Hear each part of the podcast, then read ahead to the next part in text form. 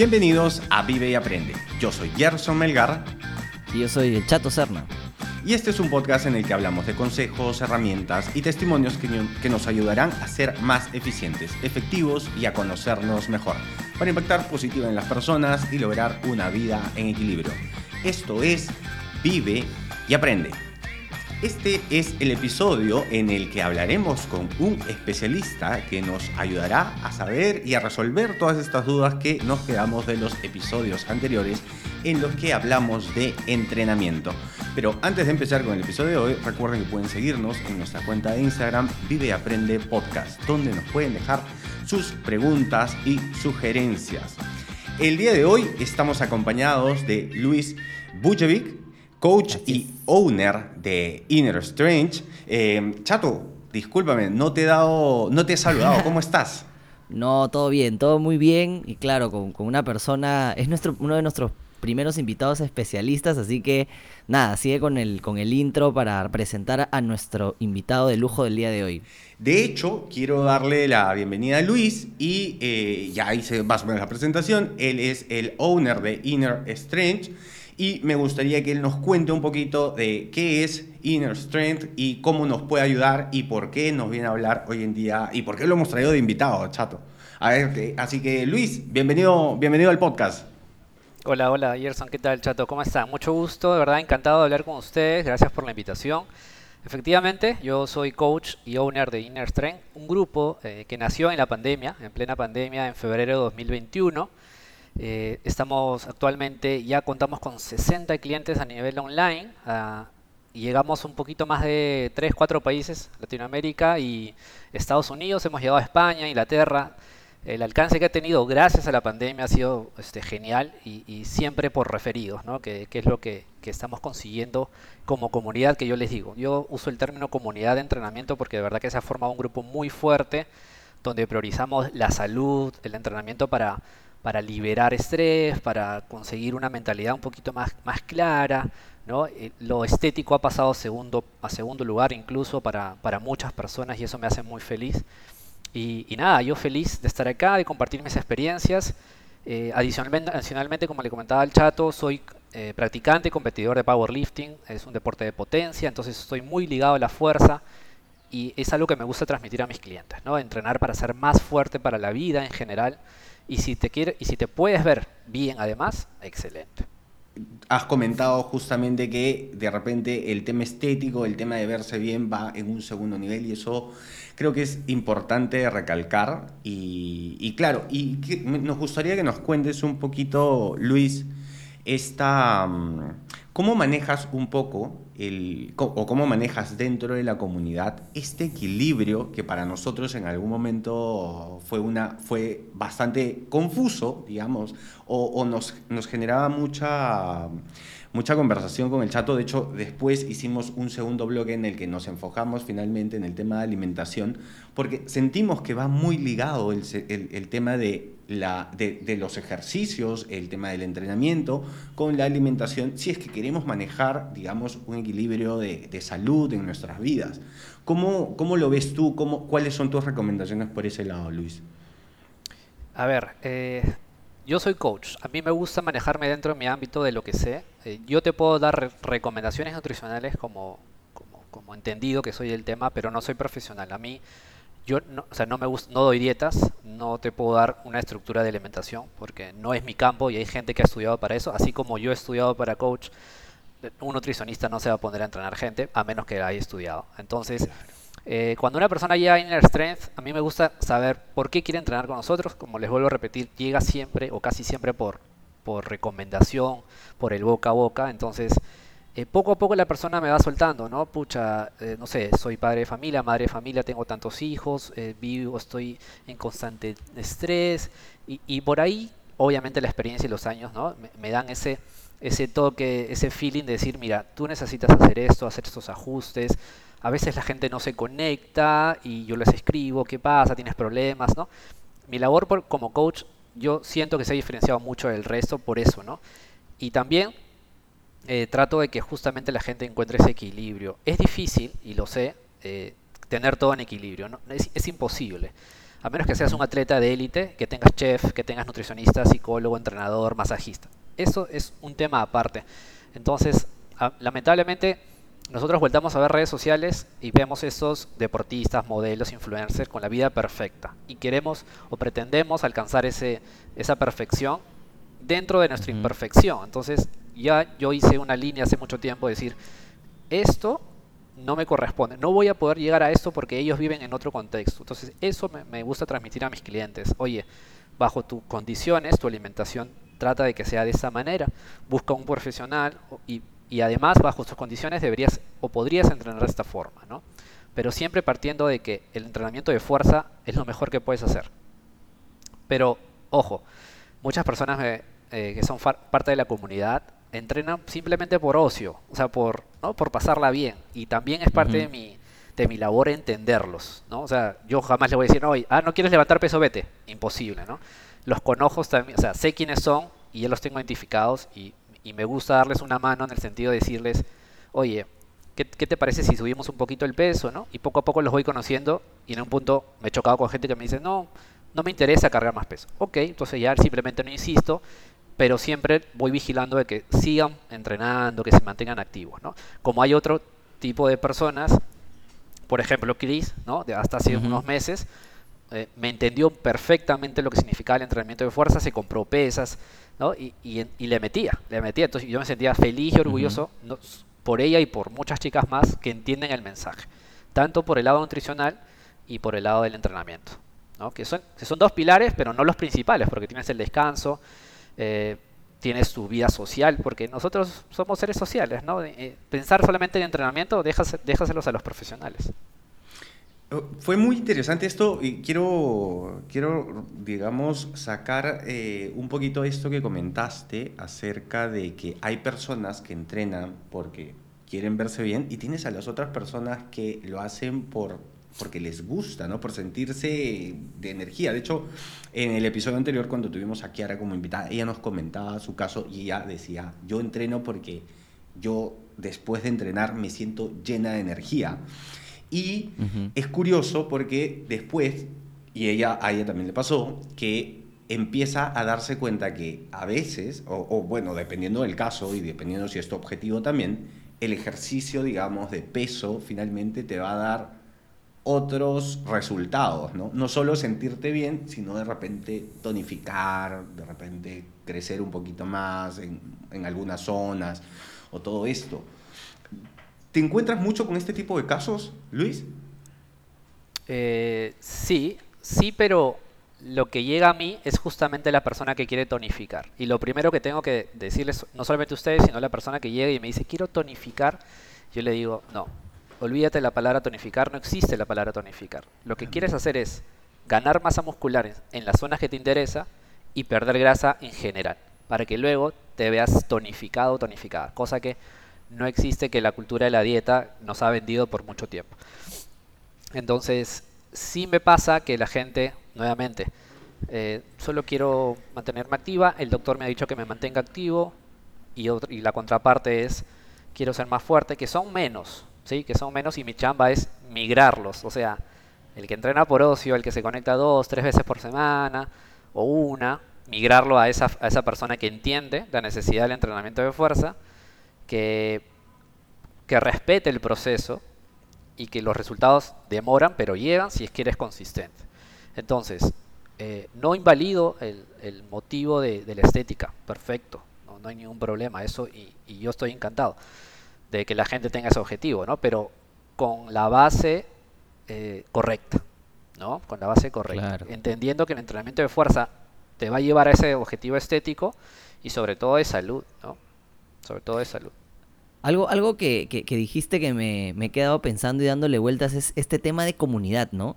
De hecho, creo que el, el, formar no solamente, o sea, usualmente cuando uno piensa en ejercicios y de repente yo de joven también, que iba al gimnasio con mis audífonos, levantaba pesas, no hablaba con nadie, no conocía a nadie. Es más, evitaba, ¿no? A veces porque es como te interrumpe, ¿no? Y cómo eh, cambia esta perspectiva a raíz también de la pandemia de comunidad, porque como bien dices, ¿no? Ya cuando hablas comunidad tratas de al que, al que, al que tiene esta, mm, se van alimentando entre, entre todos, ¿no? El que tiene, el conoce mucho, tiene tiempo, alimenta de energía, de ganas. Inclusive Chris me contaba pues que tienen un chat donde no solamente ya hablan de cuándo es la clase, a qué hora se van a conectar, sino se mandan memes, empiezan a hablar otras cosas y, y ese conjunto de comunidad es, es muy interesante, ¿no? ¿Qué, ¿Qué, tan valioso es para ti esa, esa, sensación? O sea, el, el, a mí el término comunidad ha cobrado muchísima importancia por este tema de la pandemia y porque, bueno, yo desde que me inicié no solamente Inner Strength, sino antes tenía un grupo de entrenamiento presencial eh, en el parque, en parque.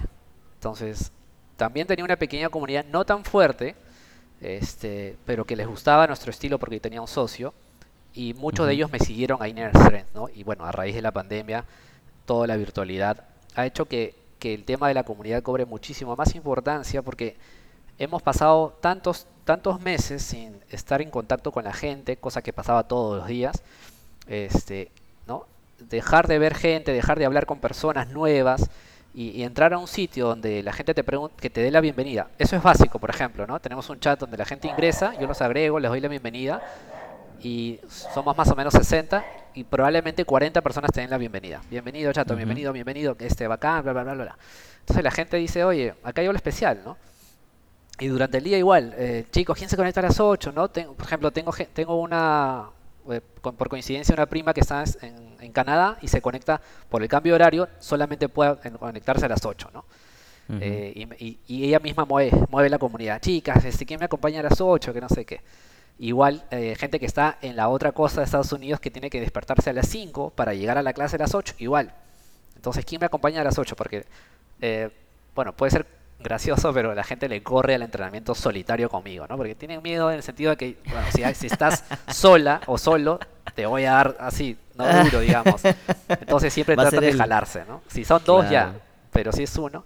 Entonces ese sentido de comunidad y, por ponerte una anécdota media triste, bueno, no media triste, no, bastante triste, una, una persona del grupo perdió un familiar, ¿no? Perdió un familiar durante la pandemia y, la fuerza, la unión, o sea, de la comunidad se sintió, se sintió incluso sin conocerse, o sea, yo, yo tampoco la conocía eh, personalmente, ¿no? Pero se sintió y eso a ella le, le, ha significado demasiado, ¿no? Hasta el día de hoy. Y, verdad que yo estoy muy agradecido por la gente porque finalmente ellos son los que forman la comunidad, ¿no? Yo soy, obviamente una parte importante, pero eh, son 60 contra 1. Ellos son los que me lo mantienen vivo, ¿no? Qué interesante esto que comentas, Luis, el hecho de, creo que lo hemos comentado en, episodios anteriores, que lo hemos comentado con el chato, el tema de que a veces las personas, que, porque a veces a, muchos nos cuesta el ejercicio, de hecho lo hemos comentado también eh, cuando hemos conversado con el chato, que a veces nos, nos cuesta generar el hábito y esta motivación intrínseca de, oye, quiero ir a entrenar Qué importante es el hecho de que aparezca una comunidad donde hay un grupo de personas y entre todos es, oye, mira, voy a entrenar a tal hora, a mí me toca a tal hora, o como tú dices, ¿no? Alguien que mueva y que diga, oye, finalmente te... siento que es importantísimo esto que estás generando, esto que estás creando acerca de una comunidad que les gusta este estilo de vida en el cual quieren sentirse, quieren estar eh, haciendo, ejercitándose y todo esto. Entonces creo que es una forma muy importante de encontrar una motivación extrínseca que finalmente estás ahí tipo con un grupo de personas a las cuales tienes que, con las que de alguna manera te ayudan a generar esta motivación, ¿no? Así que bien por ese lado, me parece muy, muy interesante y muy chévere lo que estás haciendo, Luis. No, y Gerson, chévere porque ni siquiera es como, como bien decía, en el parque, donde te ves, conversas, etcétera. Es en la virtualidad de la pandemia. O sea, es, es, un lograzo, un lograzo de verdad. Bueno, yo siempre he tenido algunas preguntas así un poquito triquis del tema de ejercicio, porque yo, la verdad que toda mi vida he hecho, he hecho mucho, he corrido, me encanta, me encanta correr. Y siempre eh, he creído que el, ejercicio aeróbico, por ejemplo, es, es más, digamos, demanda más de quemar grasas o, se, se, dice, se cuenta, o, ¿no? Que el ejercicio de fuerza, ¿no? Eh, son mitos que a veces, y por ejemplo, Gerson me hizo, no, es una mezcla o es, es más el de fuerza. Entonces, ahí de, desásnanos, Luis, por favor. ¿Cómo es que funciona esto de aquí, del, del como dices tú, de ganar peso, masa eh, y, y, Se complementan. Claro, a ver, eh, normalmente, normalmente lo que la gente quiere hacer es perder peso. O sea, así de, arranque, ¿no? Quiero perder peso. Entonces, Eh, obviamente la primera recomendación es que asista a un nutricionista. Y segundo, eh, ya que yo estoy muy vinculado al, deporte de fuerza, al entrenamiento de fuerza, mi recomendación siempre va a ser haz entrenamiento de fuerza. Pero lo más, o sea, la base, lo más importante es que la persona se mueva. ¿ya? O sea, que haga cualquier actividad física programada o no, que se mueva.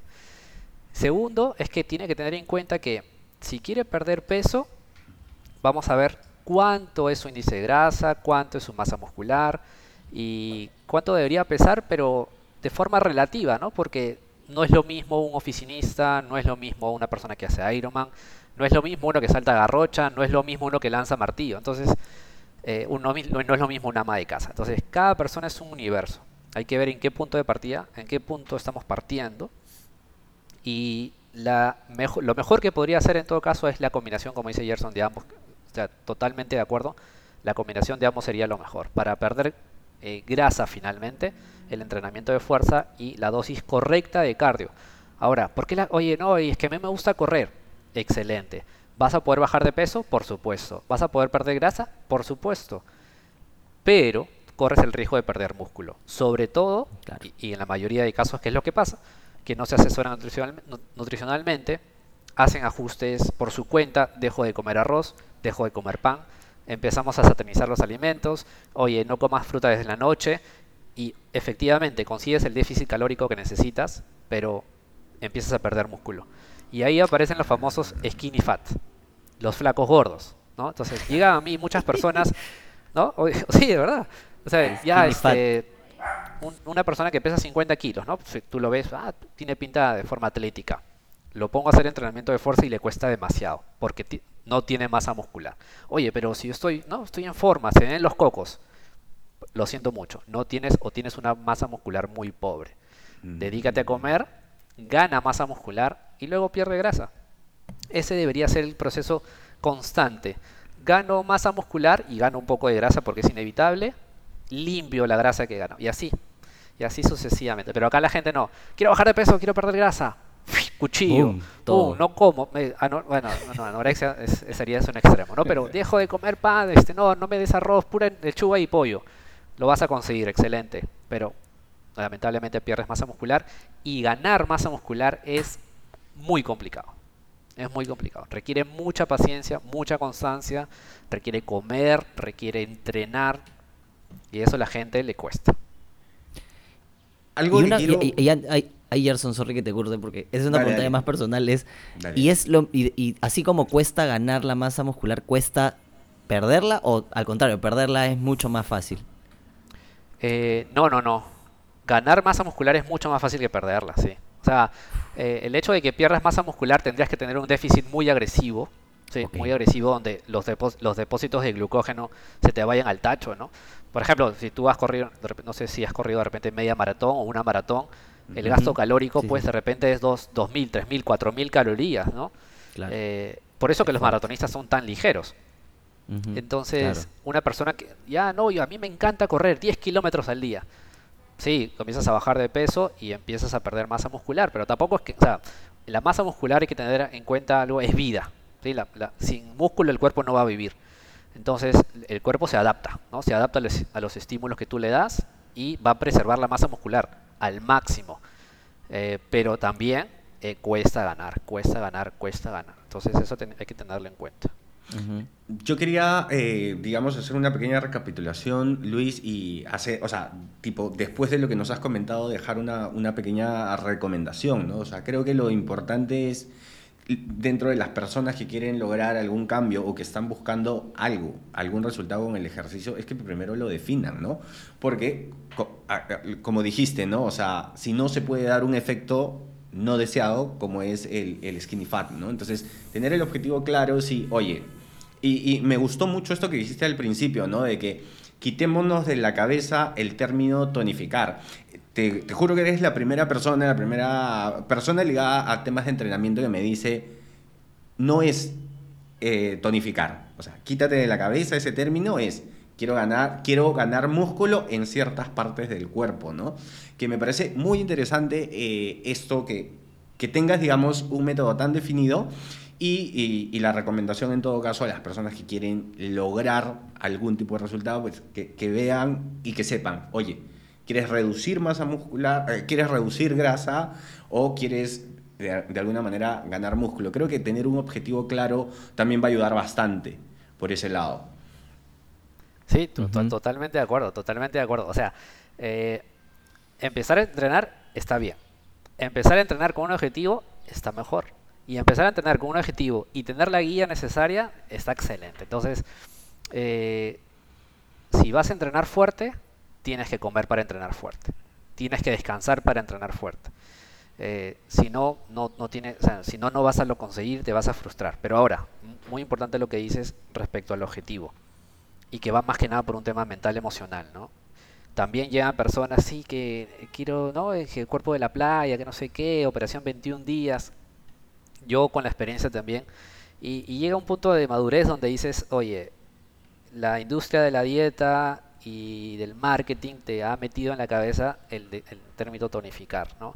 Pero ya con los años yo me doy cuenta y obviamente he aprendido y, y, en algún momento yo también he sido víctima de eso, ¿no? En carne propia.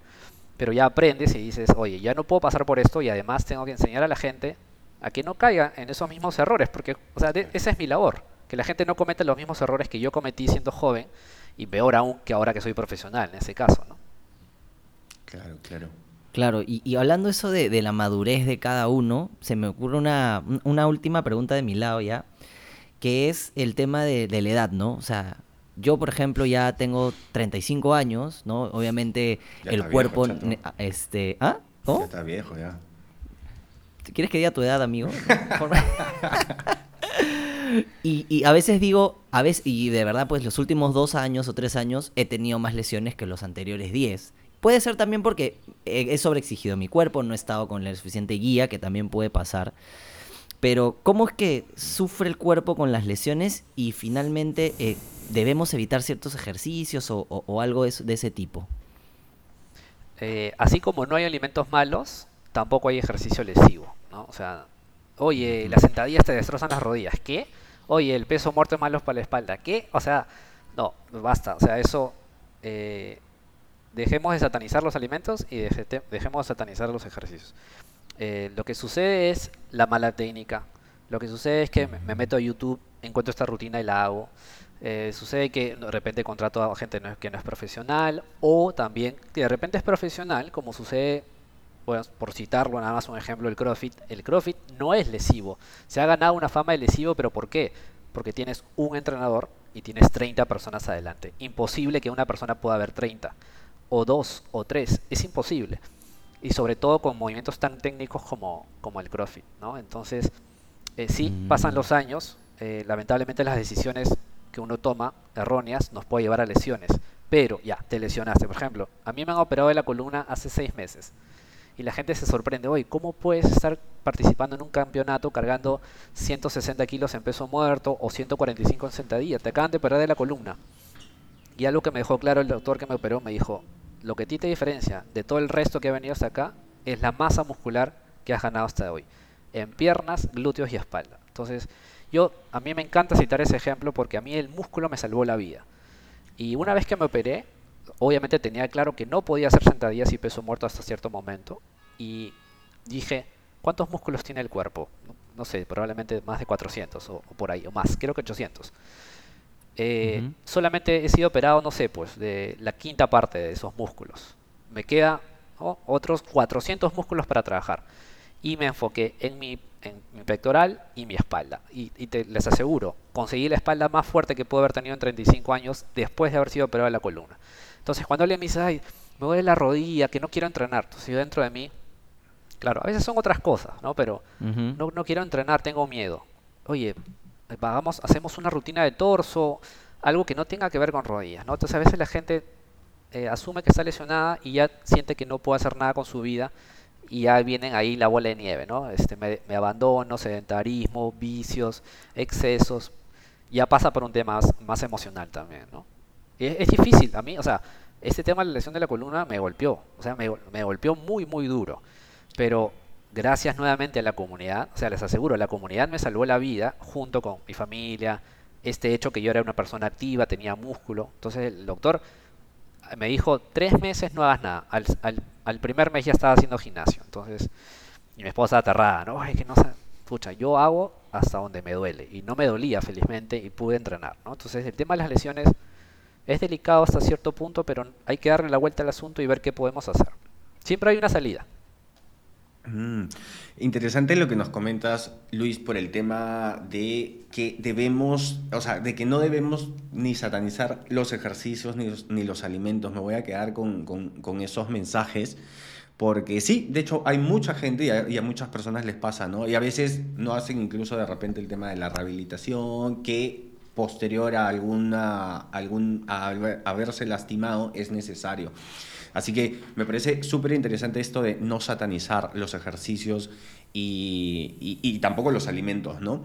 Yo quiero irme también con una, con una pregunta, Luis, que a mí eh, justo lo, lo, lo, comentaba con el chato antes de, hace un par de episodios, incluso antes de tener a, a, a Kiara como invitada, que fue algo que me marcó, que yo siempre me he mantenido entre mis pesos, siempre he mantenido mi índice de masa muscular, de mi masa, mi, el índice de grasa. Yo soy también mucho de medir estos indicadores y nunca me había percatado de un indicador que es el IMC y que cuando empecé a verlo, o sea, empecé a chequear todos mis indicadores y todo estaba ok, pero mi, el IMC estaba por encima. Entonces dije, y después conversamos con el chato del tema del peso y qué tan importante era, si hay un peso ideal, si hay un IMC ideal.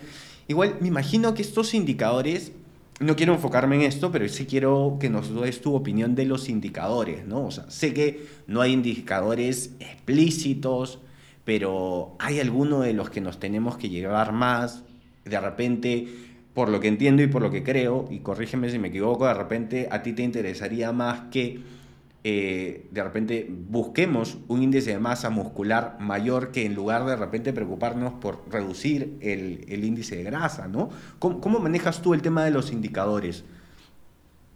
Eh, el, a ver, el IMC ya es un indicador obsoleto. ¿Por qué? Ah, mira. Eh, directamente al punto. Es peso entre estatura, si no me equivoco, o el sí. bueno, eso, dos, indica dos, dos cosas, peso y estatura. Y para ponerte un ejemplo en carne propia, yo, yo mido 1,63, soy, más, soy más chato que el chato. Y peso, y peso 75 kilos. Yo voy a cualquier doctor y me dice, estás obeso, tienes wow. que hacer ejercicio. Sí, sí, sí. Pero si voy a nutricionista, me va a decir, tienes muy buena masa muscular, tu índice de grasa está dentro de lo normal, probablemente 13, 14, 15, eh, nada más. Es, eso, ahí estamos. ¿A qué te dedicas? Me van a decir, ¿no? Eh, yo soy uh -huh. entrenador. Ah, está perfecto, va con, va, con tu, va con tu estilo de vida.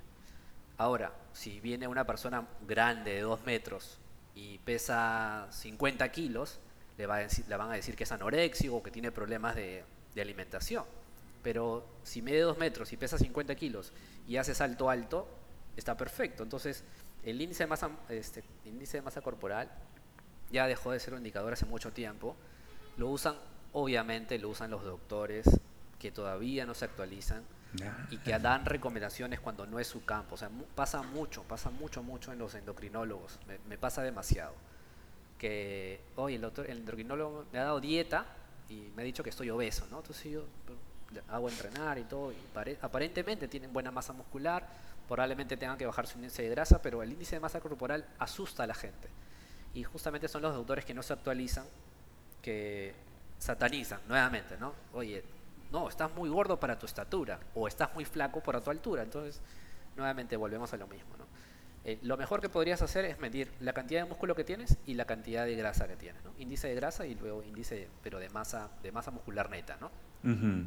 Masa muscular neta. Ah, mira, o sea, digamos que la recomendación por este lado sería descartemos mirar este, este indicador que es el IMC y enfocarnos en masa muscular y índice de grasa.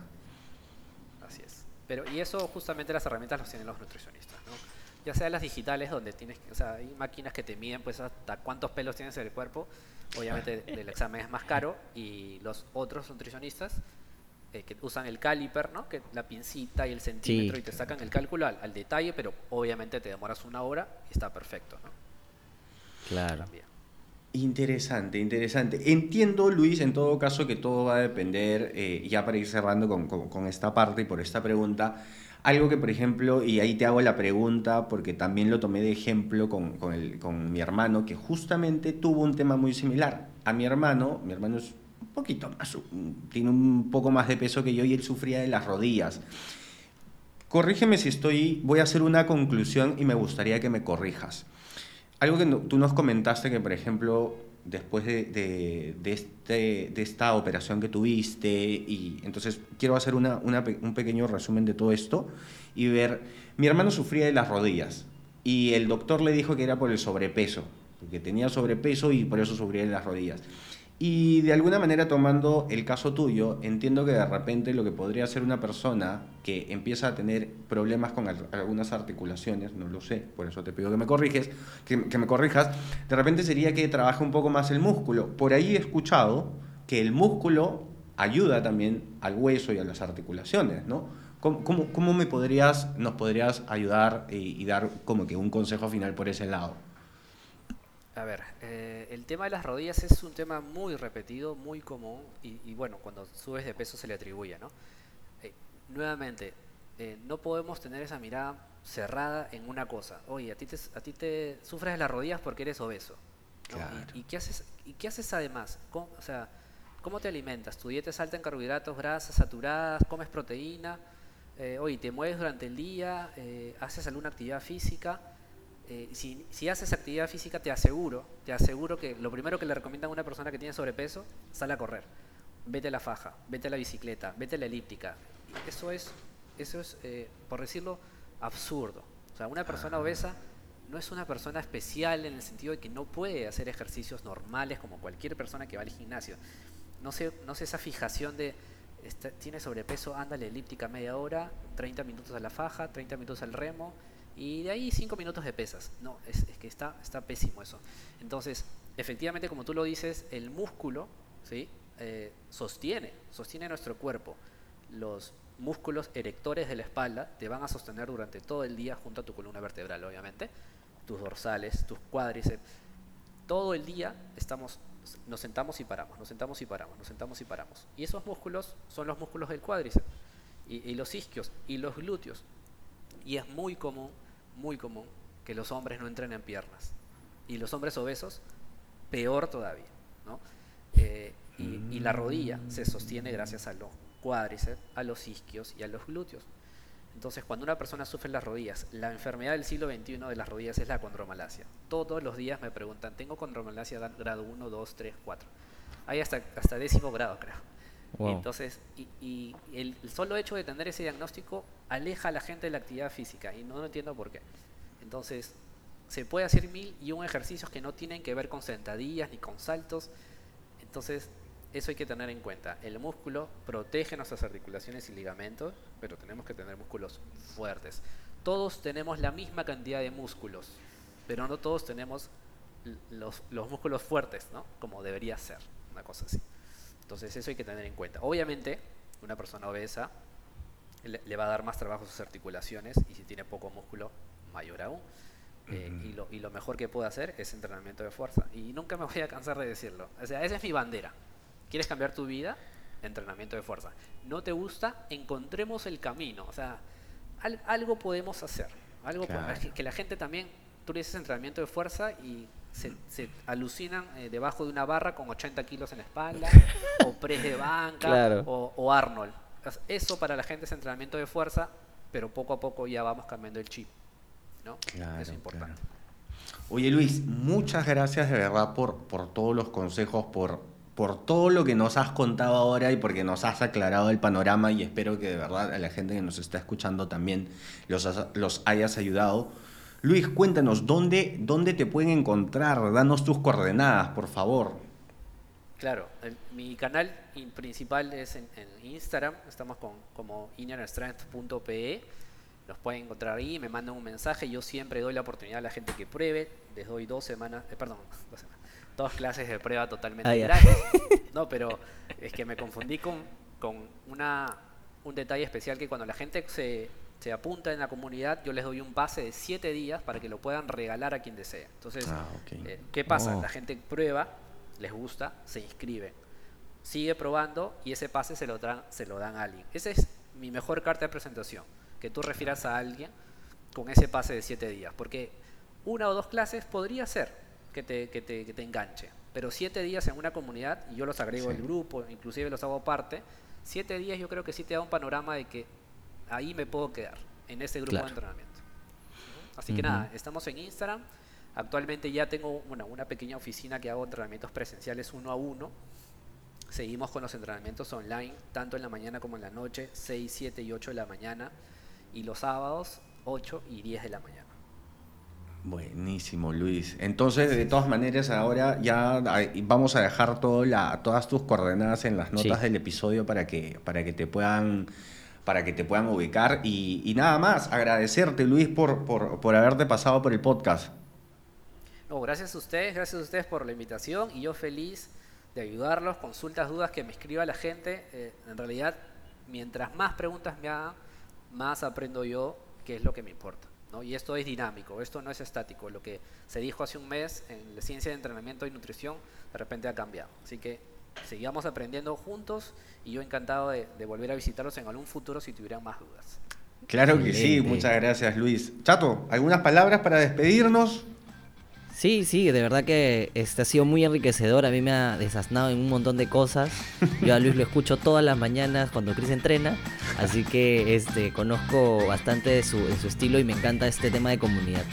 Eso quería dejar y, y nada, nos encontramos pues también Gerson en el siguiente capítulo. Nos vemos la otra semana, Chato. Muchas gracias, De Luis. maneras. Hemos llegado al final del episodio. Recuerden que pueden dejarnos sus preguntas y sugerencias en nuestra cuenta de Instagram y Aprende Podcast. Muchas gracias por suscribirse, por dejarnos su valoración y por acompañarnos hoy. Y ya saben, vivan y aprendan mucho.